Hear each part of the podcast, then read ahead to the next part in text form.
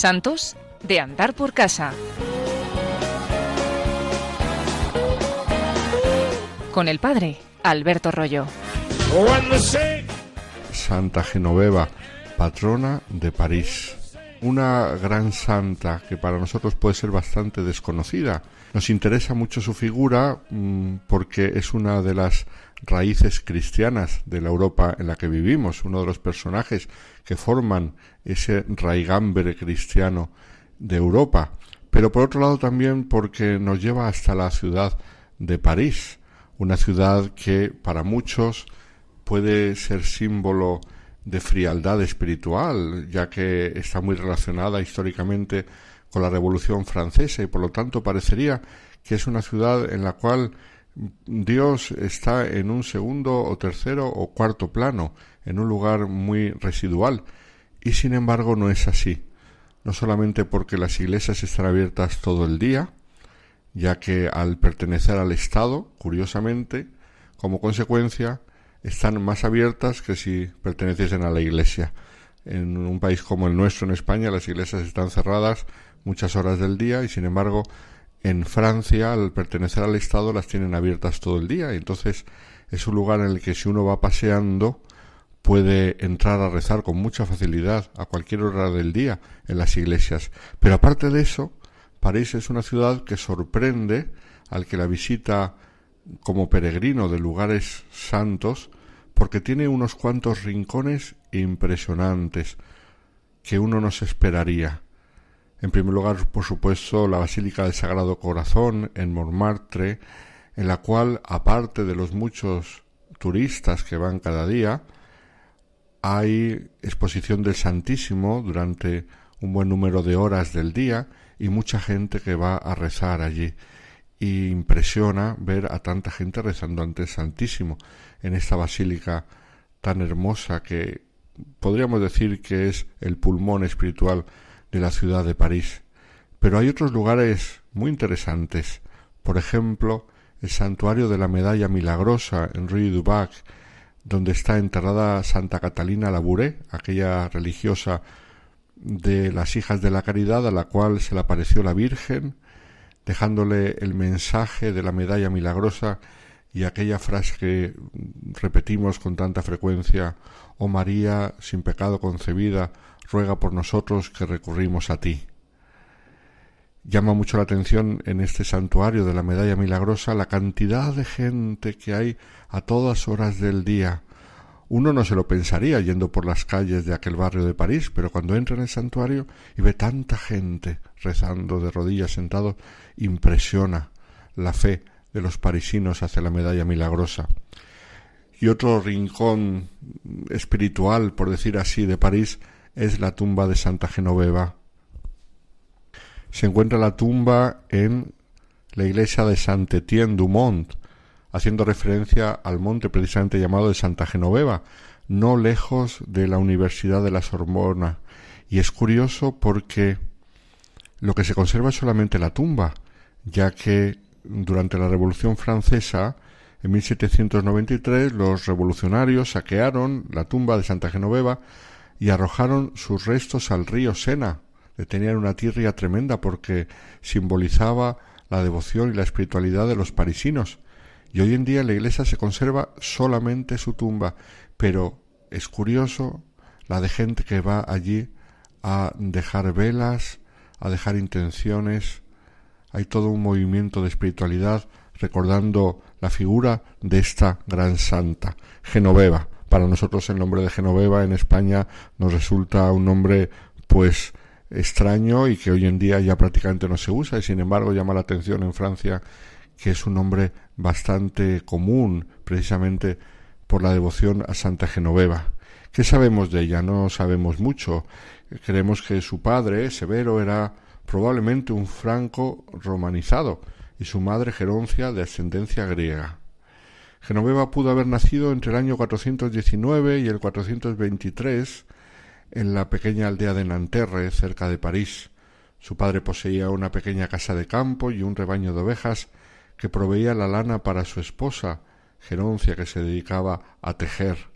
Cuando Genoveva alcanzó edad suficiente, se hizo cargo de apacentar las ovejas a orillas del río Sena, y a la edad de siete años, impresionada por las vidas de los santos que sus padres le contaban, ella prometió consagrar su vida a Dios. Es todo una piadosa tradición acerca de Santa Genoveva. Los datos históricos son pocos, pero lo que sí sabemos es que llegó a consagrarse al Señor junto con otras piadosas mujeres, llevando un estilo de vida parecido a lo que serían hoy las vírgenes consagradas, que se santificaban en su casa, en su ambiente normal, sin vivir en comunidad, una institución muy antigua, Santa Genoveva, como hemos visto, del siglo V, pero la institución viene de los primeros tiempos y además que recientemente ha sido repristinada por la Iglesia, porque durante mucho tiempo pareció que estaba abandonada y ahora la Iglesia le vuelve a dar mucha importancia a esta institución de las vírgenes consagradas, pues eso es lo que ella era, una virgen consagrada. Según la tradición tenía quince años cuando el obispo Flaviano, quien ya conocía la fama de Genoveva, la consagró. Pero como no había aún conventos en aquella región, Genoveva se dispuso a llevar la vida religiosa en casa de sus padres, quienes murieron poco después. La herencia que recibió de sus padres la repartió en limosna a los pobres y se fue a vivir a casa de su madrina que vivía en París. Allí comenzó a practicar penitencias y hacer oración y obras de caridad pero tiempo después cayó enferma de lepra y luego padeció una parálisis completa durante tres días. Entonces comenzó a ser atacada por sus vecinos, quienes la tachaban de loca, hipócrita y fanática.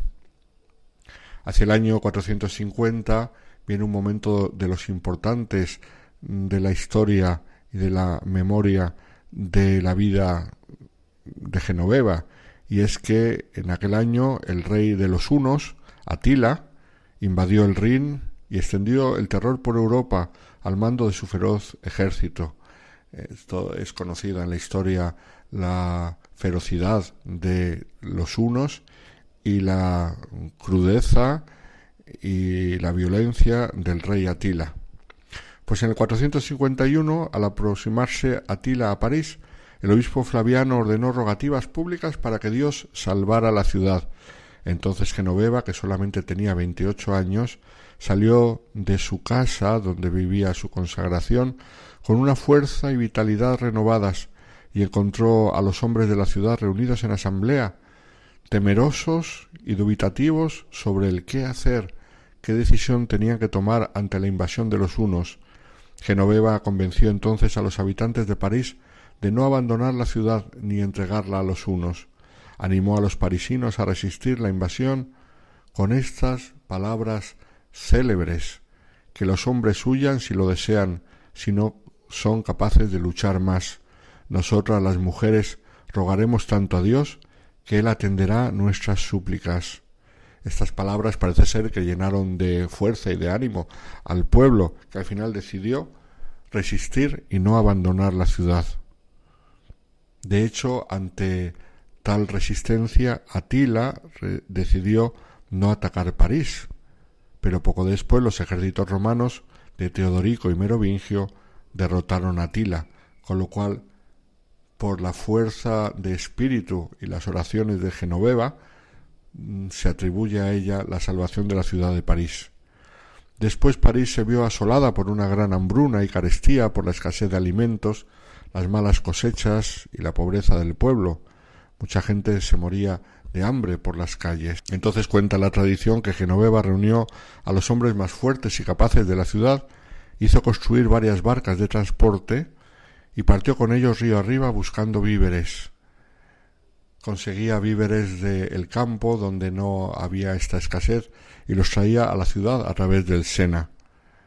Ella también encabezó el reparto de alimentos y esto le fue dando una fama grandísima a Genoveva, de modo que después de su muerte y canonizada popularmente por la gente y confirmado después ese culto por el obispo de París, entonces eran los obispos los que podían confirmar el culto de los santos, rápidamente se la declaró patrona de París pero todavía nos queda algo de su vida. Genoveva fundó, junto con otras jóvenes, el primer convento femenino de París, del cual fue nombrada priora, y una de las prácticas piadosas de Genoveva fue el visitar la tumba de los obispos de las Galias. Fue una gran peregrina, porque fue a Lyon a visitar la tumba de San Ireneo, a Tours, a la tumba de San Martín, etc. Y entonces popularizó las peregrinaciones piadosas en aquel ambiente francés del siglo V.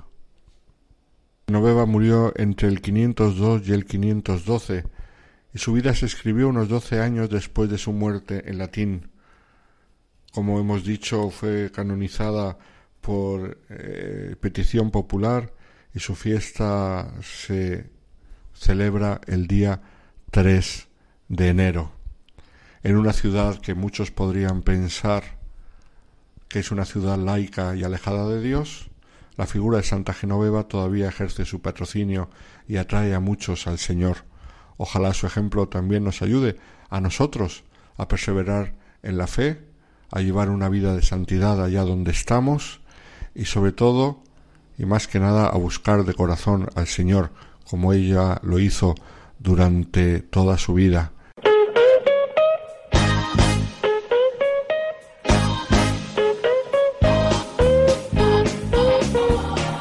Santos de andar por casa. Con el padre Alberto Rollo.